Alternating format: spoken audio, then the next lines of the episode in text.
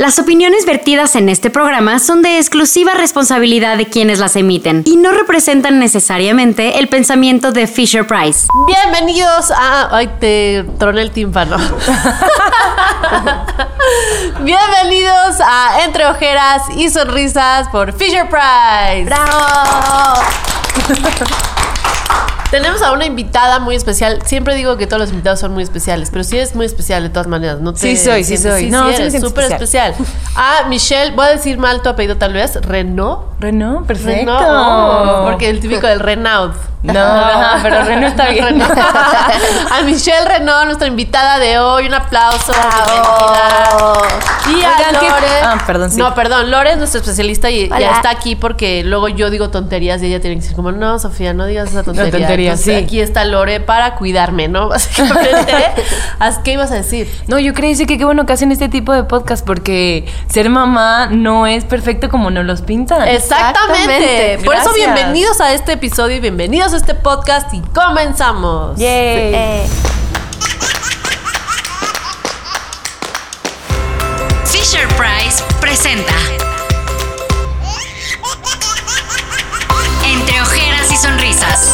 con Sofía Niño de Rivera.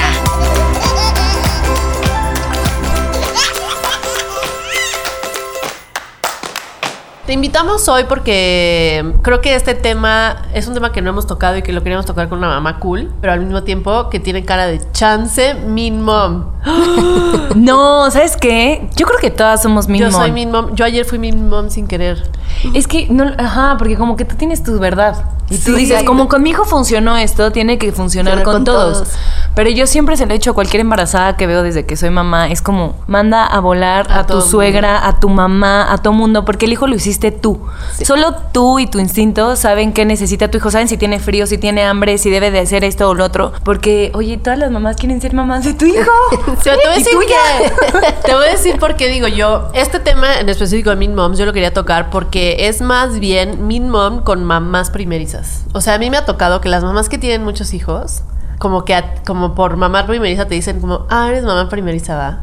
Como diciendo, o sea, tú la decisión que estás tomando ahorita es de alguien que está empezando. Entonces, como que no sabes muy bien lo que estás haciendo. Porque el otro día fui a una clase de estimulación Oportuna. oportuna y llevaron un pastel de betún, ya sabes, y todo el azúcar del mundo. Y a mi, mi bebé todavía no cumplía un año. Y dije, yo, mi No bebé no, a come azúcar. Todas las bebés, como metiéndose cocaína, ¿no? Yo, así como, ok.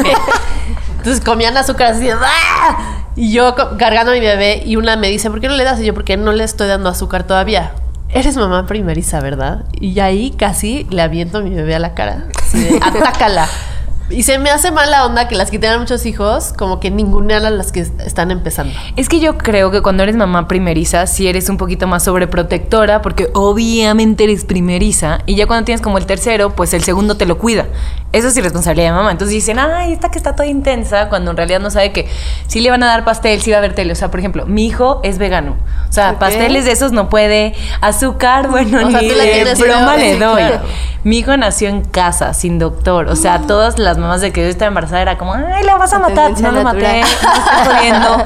¿Saben? O sea, es súper importante que te dejen ser. Sí. Y yo en mi caso sí creo que soy como una mamá. Hay estas tablitas que ponen mamá primeriza de dos niños del tercero, ¿no? Y entonces en el primero eres súper intensa, en el segundo lo vas dejando y el tercero ni sabes que existe, ¿no? Exacto. Y yo me di cuenta que mi bebé es como muy como el tercero. No que sepa que no existe, pero Lo dejas. Puedes dejar más. Siempre lo dejé ser, o sea, eh, eh, tuvo baby led weaning, que es que comen, nunca comen Sí. papillas, que comen directo, este, hizo pipí eh, en el baño, un popó avisada desde los seis meses, se rodó a los 15 días, o sea, es un bebé muy extraño que yo decía, la gente me decía, pero no es normal, y yo decía, pues no es normal comparado con tu hijo, pero mi hijo es muy, no- es él, ¿sabes? Claro, claro, claro. Y siempre he estado con esta batalla de las mamás diciéndome qué está bien y qué está mal, pero que yo digo, pues, ¿cómo, ¿quién vive con ese niño? ¿Cuál es la mejor forma de contestarle a una mamá como una mean mom que te está diciendo algo y que tú quieres? Porque obviamente no vas a ir por la vida diciendo a las mamás, cállate, quítate, es mi hijo, porque pues tampoco. ¿Qué les dices tú? Ah, yo siempre digo, ay, yo soy súper feliz porque nunca he escuchado a ninguna otra mamá. Solo a mí. Y Así pues, les que- dices. Sí, ya se te quedan como... ¿Ok? No, y está perfecto porque justamente también nosotros tenemos que poner límites de qué es lo que queremos para nuestros hijos. Como bien lo acabas de tocar, son tuyos y tú sabes qué es lo que quieres para ellos, qué tipo de formación es. Y digo, se valen que haya opiniones, pero finalmente la última palabra la tenemos nosotros. Entonces hay que saber ser polite, con quien hay que ser polite y con quien hay que ser este pues más rudo, pues también poner esta parte de los límites. Y sí, acabas también de, acaban de decir un tema bien importante, que es acerca de que el desarrollo de cada niño es muy diferente y no nada más es la cuestión hacia las mamás primerizas, sino también luego las mamás primerizas criticamos a las otras, ¿no? De, ah, ya viste cómo trae al niño, pobre niño, ¿no? Y lo trae Aquí lleno de no se ve que hay mamá, exactamente. Odio a los niños llenos de mocos. Yo también. y luego mi hijo llega de la escuela lleno de mocos y digo, chale. Sí, soy esa. soy Me esa. odio. y pues ahí de lo que se trata es justamente de que seamos empáticas con la parte de la maternidad, porque cada una estamos viviendo experiencias diferentes y eso es algo que nunca se acaba. Una ya pasó una etapa y está aprendiendo de otra y se vuelve primeriza en esa segunda etapa y así nos vamos. Entonces, en vez de No. atacarnos, poder ser aliadas. Exacto, y tenernos respeto, porque la verdad es que ser mamá es muy difícil. Es hermoso, si ves a tu bebé, yo veo a Marcelo y se me cae la baba y lo grabo y guau, y qué padre, pero, o sea, no duermo en las noches, batallo peleas, luego no quiere comer, sí quiere comer, o sea, es, es algo súper desgastante como para que todavía venga otra persona que no vive en mi casa, que no es mamá, que no le importa tanto el niño, a decirme cómo hacer lo que yo creo que estoy haciendo lo mejor posible. Es que porque sí. todas las mamás creemos que estamos haciendo lo, Lo mejor. mejor. Y estamos haciendo, o sea, tú haces lo mejor posible con tu hijo, tú con el tuyo, yo con el mío. O sea, yo creo que ya averigüé, o sin ser psicóloga ni persona muy inteligente, por qué pasan estas cosas. O sea, porque yo estaba como, ¿por qué yo le digo a alguien como, o, juzgo a alguien sin decirle nada, pero internamente estoy como, "Iu, esa mamá es así? es porque, porque te, porque es una inseguridad tuya. O sea, si tú le dices a otra mamá, es que pobre de tu hijo que no come azúcar, básicamente es una inseguridad tuya de decir, ok, si yo le estoy dando azúcar a mi hijo, ¿quiere decir que yo soy mala mamá? Exacto. O sea, todo es tu propia inseguridad, es tu reflejo. Entonces, no es que te estén juzgando a ti, sino se están juzgando a ellas. Bueno, pero eso pasa en todo, ¿no? O En todo, Cuando exactamente. a alguien, te estás juzgando. Estás Exacto. hablando de ti, no de la otra persona. Entonces, cuando, cuando alguien se acerca y te dice, ay, pobre, tu hijo es vegano, o sea, nunca va a probar el tocino. Ay, sí. que es, yo cada- vez que oigo un vegano es como, pero el tocino. O sea, para mí, para mí el tocino importante. es como, Hay pero... tocino chorizo. Hay, ah, no, hay vegano también, está Hay vegano. Sí. Pero nunca va a ser igual. Bueno, pero no importa. Pero después de nueve años de no comer Exacto. otra cosa sabe igual. O sea, a, ¿eh? lo que Claro. voy, a lo que voy es que no quiere decir que pobre niño, porque el niño nunca va a conocer eso. otro. Entonces, no, ajá. Entonces, tú ve y come tu tocino, y si ese niño no come tocino, no pasa Ah, nada. mira, por ejemplo, me pasó en la escuela. Yo soy divorciada, ¿no? Ajá. Entonces estábamos en una junta de la ¿Vegana escuela. divorciada? Vegana O divorciada. sea, ¿qué estás tratando de hacer? ¿Quedarte sin amigos para? Ser juzgada por toda la sociedad, prácticamente. Vegana divorciada. Entonces muy estoy vegana, divorciada, este baby let winning, hippie, Mamá soltera. Mamá soltera. Wow. Mamá cool, mi, mi hijo tiene el pelo largo. Uf, el pelo largo de mi hijo, todo el mundo sueña con qué eso. me pasó el otro día y fue totalmente sin querer, pero pues es que también Le culturalmente- niña. Le dije, le dije, ay, tu hija, pero ni siquiera dije tu, ah, no, le dije a mi bebé que ni entendió. Dije, déjala pasar a ella primero en la resbaladilla. Y la mamá, Arturo, vámonos. y yo, ok, bueno, está bien. Pues es que no es mi culpa, porque no sé ver, o sea, Todavía no se diferencian físicamente. mí Eh, tiro por sí. viaje me dicen, qué bonita niña, pero es niño. ¿Pero qué niña, niño. A mí no, o sea, como que le he enseñado a Marcelo cuando veo que le molesta decir, mi am- mi amor, tú contéstales que eres niño. Dile, Soy niño. soy niño. O sea, no pasa nada. Al final del día no te voy a cortar el pelo para que la gente te, Te no diga. te de- de confunda. La gente siempre Sí. va a tener algo que decir. Punto. Y me encanta porque tiene el pelo, bueno, pelo largo, soltera, vegano, todo, ¿no? Y estamos en la escuela y estamos súper bien ahí, el papá y yo como escuchando todo lo que nos están diciendo y empiezan a hablar de los niños que, que tienen problemas. Y dicen, como los que son de papás divorciados, siempre van a tener problemas. Y yo sí me paré dije, No, "Oye, pero ¿por qué no. estás inventando si mi hijo lo único que conoce es papás divorciados? Y llenos aquí, llevándonos muy bien, de Claro. compas, ya sabes, o sea, ¿por qué meter desde, meter ese, ese concepto de que tiene que tener problemas por X o Y cuando en realidad es lo único que el niño conoce? Es, Es y que es sí. una situación aparte de vida que a cada quien le toca. Sí, lo, por algo, pues las familias que están con papá y con mamá, pues este, los niños aprenden cosas, pero no quiere decir que todo sea negativo y el cómo lo manejes y en el ambiente en el que te estés desenvolviendo y es darle las herramientas a lo que les está tocando vivir. Entonces, si, si es mejor una relación de papás divorciados a papás que estén peleándose, Peleándose. todo el tiempo, es muchísimo más sano a quererte cumplir con un patrón social de papás que estén juntos. Es que el problema es eso. O sea, la educación viene de tantos lugares que no puedes controlar. Lo único que puedes controlar es la educación de tu casa. Pero ya que sale, o sea, ahora explícale a tu hijo ese mundo. O sea, está bien difícil explicarle por qué lo están viendo como mujer y no como niño, porque tiene el pelo largo, porque socialmente, pues las mujeres son las del pelo largo. Entonces, es algo muy difícil de hacer. Y si de por sí el mundo está así de difícil, entre mamás todavía nos juzgamos más. y nos los hacemos más difícil. Nosotros lo hacemos más por inseguridad de todos. Entonces yo creo que, o sea, más allá de criticar a las mean moms, que todas tenemos una adentro, el chiste Exacto. es cuándo va a salir y cómo, es más bien como decir que todas estemos conscientes que eso está sucediendo por nuestra inseguridad y que primero nos trabajemos nosotros para que dejemos de... Que, no, que eso ya no exista. Totalmente. Es que cuando eh, también siento, reforzando lo que acabas de decir, que cuando es difícil ver en casa y quedarte como analizando lo que está pasando en tu casa es más fácil ir a ver lo que pasa en la casa del otro. Claro. Pero es mucho más importante de verdad enfocarse, aunque duela, aunque sea cansado, lo que está pasando y los problemas que tenemos en casa, porque ninguna familia junta, separada, divorciada es perfecta. Todos somos seres humanos, mujeres hormonales, eh, pasan demasiadas cosas. Entonces es muy importante que día a día trabajemos lo que vivimos en el hogar sin estar pensando en Martincito, el niño de allá, o Chuchito, ya saben, o sea, enfóquense en sus hijos y siéntanse seguras cuando están tomando una decisión ustedes como mamás, siguiendo su instinto, es la correcta, sí o sí. O sea, si te dice la sogra, es que no lo tapaste, por eso se enfermó, no lo tienes que haber tapado si tú no crees que se tapara y se tenía que enfermar y estuvo bien y está agarrando defensas y sé feliz por tus decisiones. ¡Bravo! Lo mejor fue como la como gimnasta, como al final. Ya, terminé. acabé, acabé mi discusión. A, a mí, yo creo que, y tú me vas a, y seguramente tú sabes más que yo, porque mi hija todavía no va a la escuela ni nada, lo más difícil se me hace el ponerle los límites a, o sea, en las escuelas, en las, ¿no? O ¿Cómo? sea, porque no encuentras una escuela vegana aquí. Bueno, el mío va en la escuela Waldorf, que ahorita Mm. lo que les enseñan es como a, a- a ser independientes, a lo básico, a limpiar, al poderse cambiar solos, O bañar, sea, limpiar. Waldorf es como Montessori. es como Montessori, pero, mucho más, más a lo en la vida práctica. Ajá. Es como a que sepan que sus emociones existen, cómo sacarlas como tal. Y sí, o sea, ellos saben que es vegano, tiene su menú vegano porque aparte come en Ah, la escuela. ok.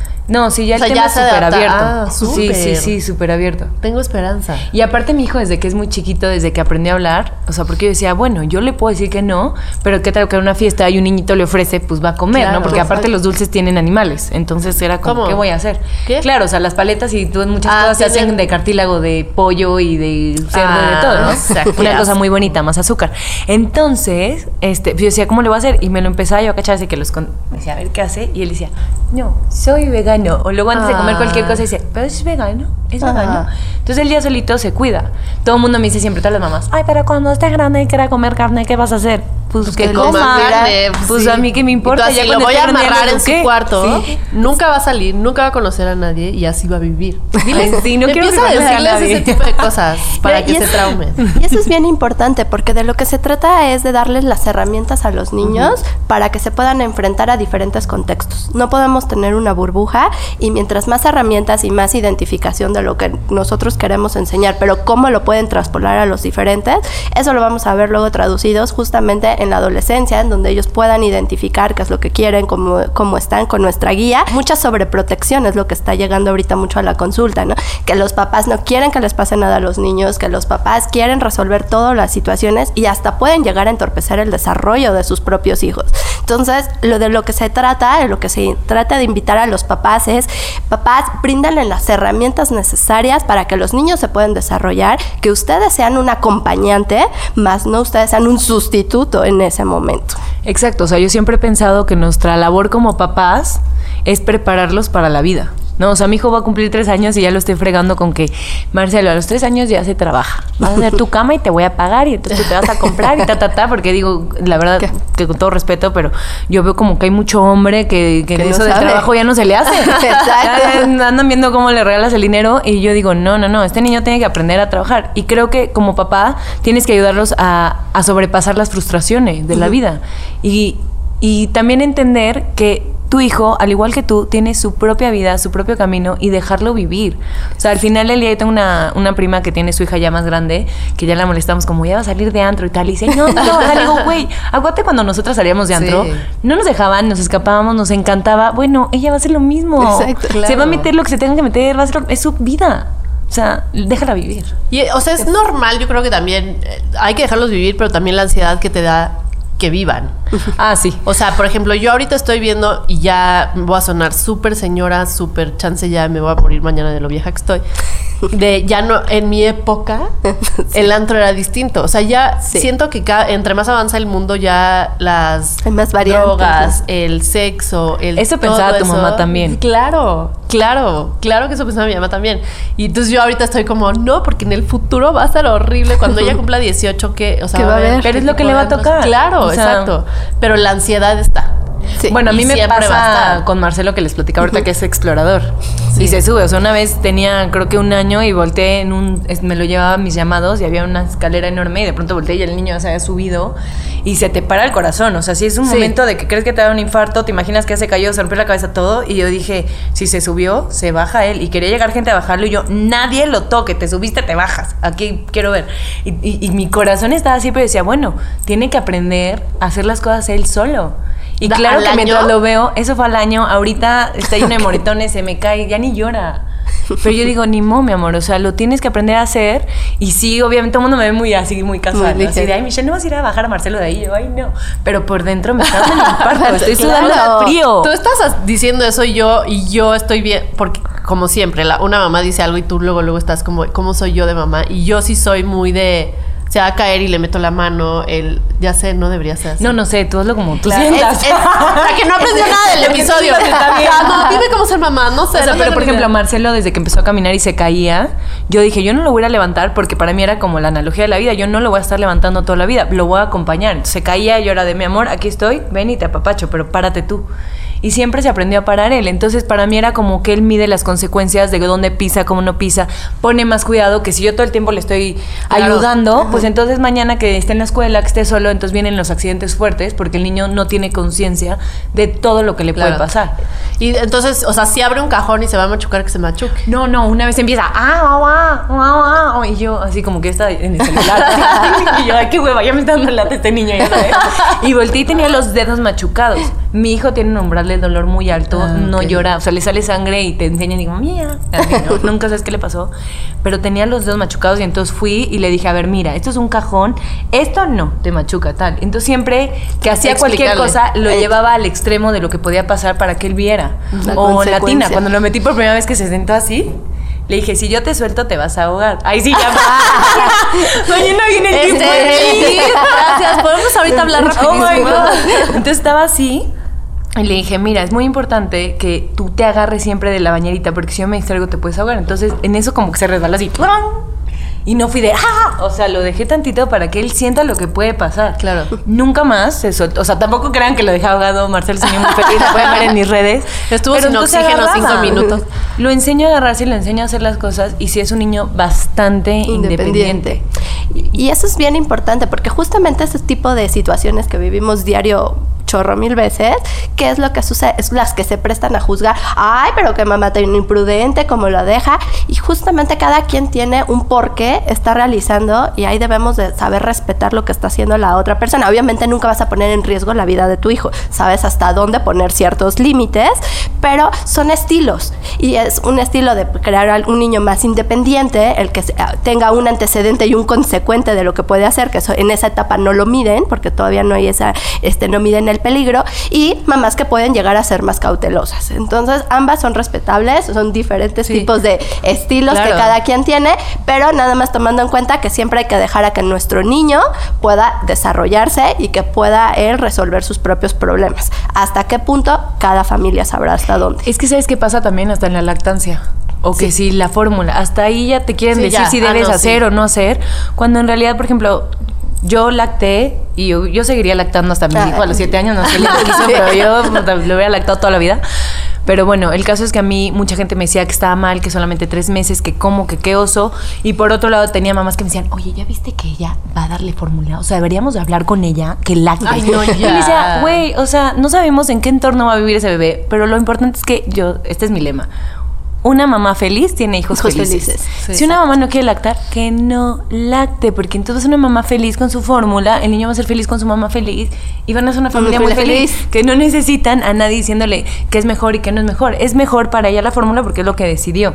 ¿sabes? O, sea, o desde el embarazo, que yo les contaba que tuve mi bebé en casa, y yo siempre se lo ¡Qué dije a todo el mundo. Tipo de parto. O sea, yo le decía, lo voy a tener en casa sin anestesia, ni ahí todo el mundo me decía, te vas a morir. Y yo le decía, pero estamos hechos para eso. O sea, pues hasta los animales. Pero tenías como- ambulancia. Luego hay muchas que hacen eso, pero tienen ambulancia. Yo no tenía ambulancia afuera, yo no tenía nada. Yo estaba con la seguridad de que mi cuerpo tiene salud y mi bebé también. Y yo decía, es nuestra primera batalla juntos. No me voy a dormir ni voy a un hospital. O sea, yo estoy anti-hospital. ¿Y cómo te ¿no? fue? Pues me fue increíble. Me fue perfecto. ¿Cuántos O sea, años tienes?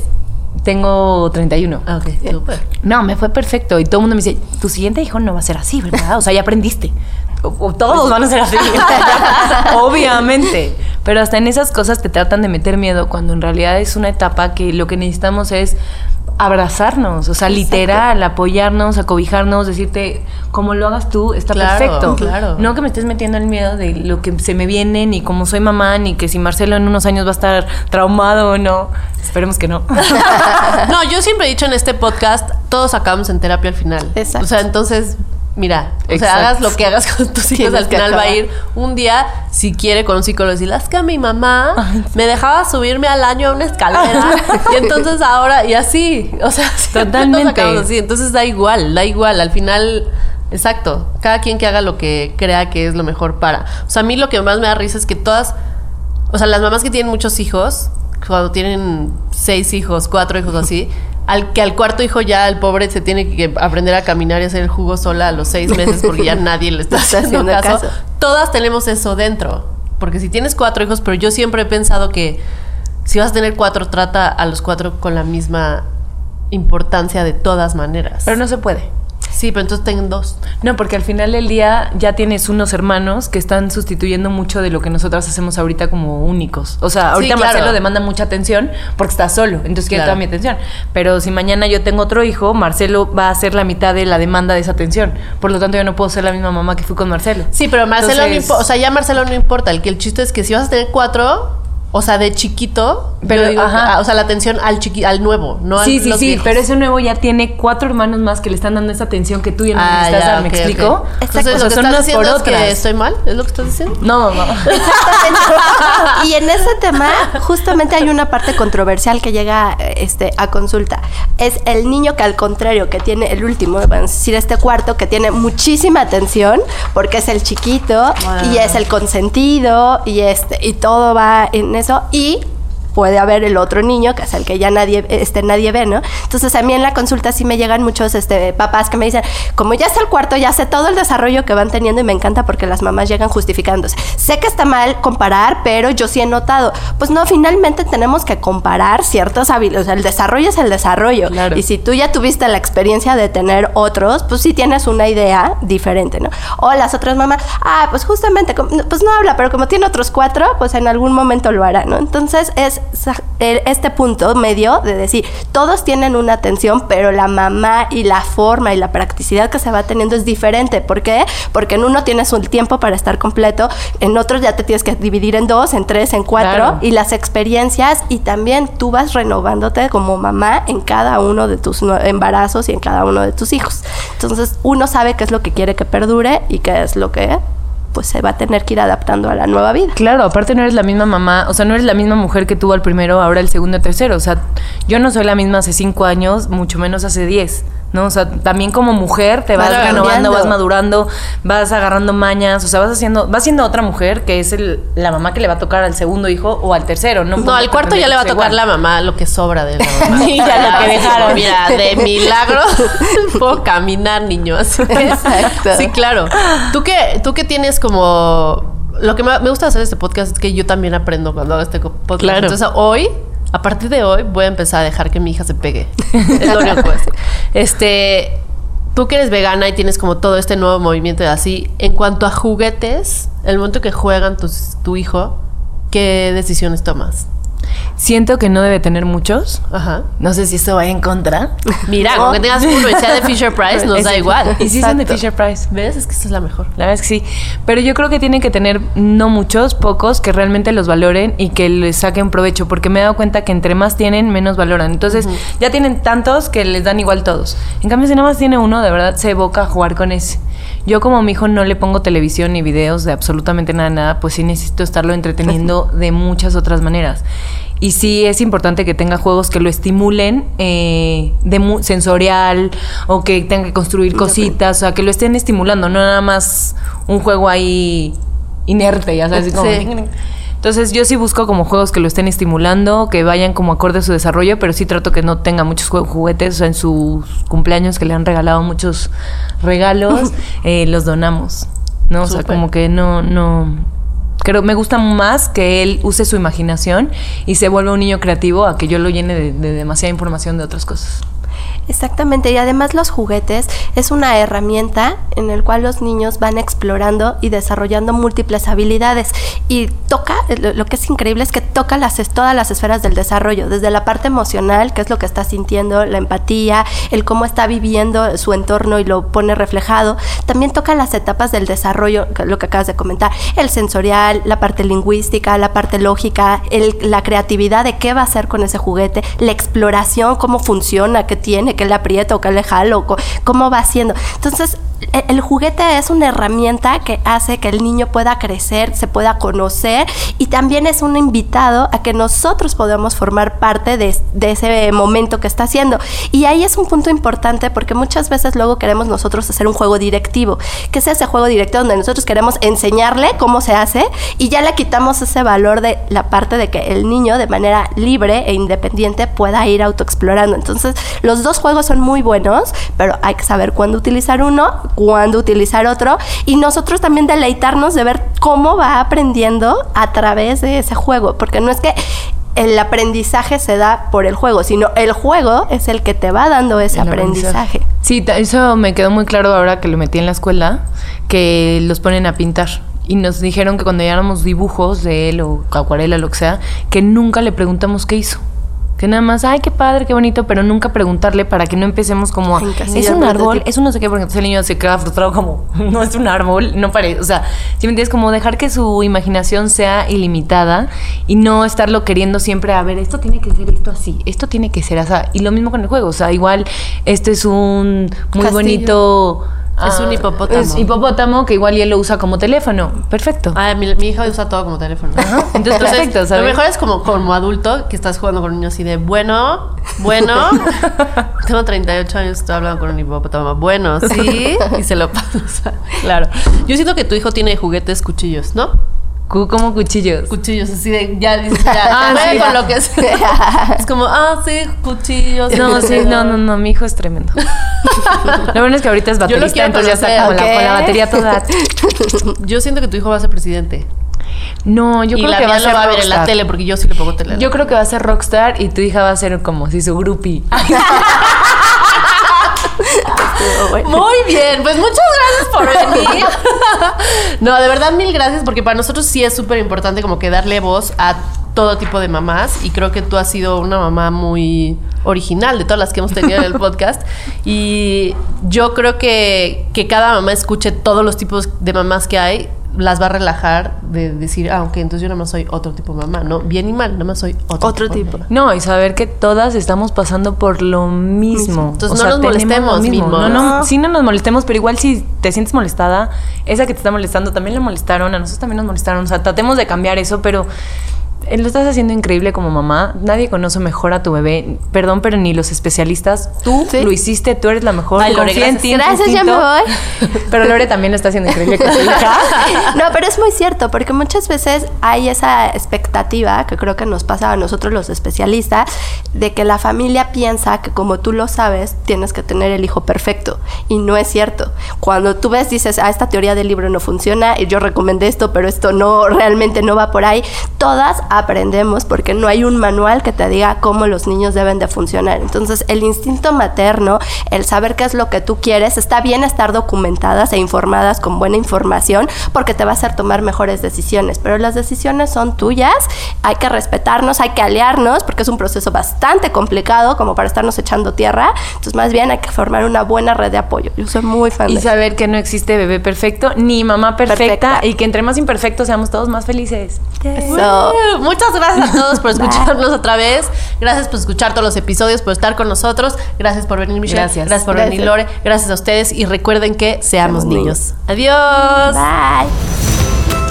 Esto fue Entre ojeras y sonrisas con Sofía Niño de Rivera por Fisher Price.